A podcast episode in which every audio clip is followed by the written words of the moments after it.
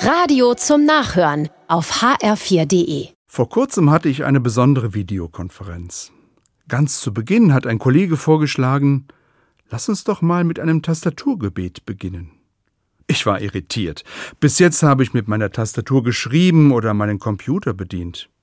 Dass ich mit meiner Tastatur auch beten kann, das war mir neu.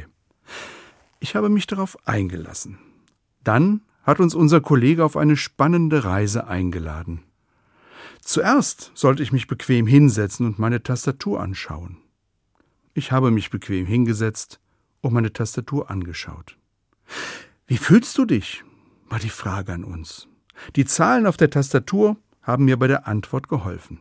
Ich habe freudig auf die Neun geschaut, denn an diesem Tag ging es mir richtig gut. Was gehört dazu, dass ich mich gerade so wohl fühle? Diese Frage habe ich gerne mit den Worten Vorfreude und Neugierde beantwortet. Ganz bewusst habe ich diese Worte dann auf meiner Tastatur getippt. Fett geschrieben standen sie dann auf meinem Bildschirm. Mit einem Punkt auf der Tastatur habe ich ausgedrückt, dieses Gefühl ist mir jetzt wichtig. Am schönsten im Tastaturgebet fand ich die Leertaste. Sie steht für Platz halten. Sie schafft Raum. Habe ich heute genügend Pausen für mich eingeplant? Die Leertaste hat mich daran erinnert, gut für mich zu sorgen.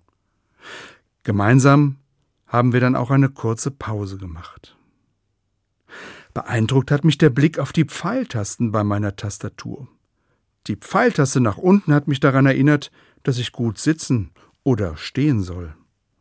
Die Pfeiltasten nach links oder rechts haben mir gesagt, achte auf deine Umwelt, auf die Menschen um dich herum, deine Kolleginnen und Kollegen, mit denen du jetzt arbeitest. Die Pfeiltaste nach oben hat mich daran erinnert, nach oben zu schauen. Dabei ist mir aufgefallen, dass ich an diesem Tag noch nicht einmal in den Himmel geschaut habe. Das habe ich dann auch gemacht. Und durch das Fenster in meinem Arbeitszimmer habe ich den blauen Himmel über mir gesehen. Mit diesem Blick nach oben habe ich gesagt, Gott, segne meinen Tag. Das Tastaturgebet war für mich eine tolle Erfahrung.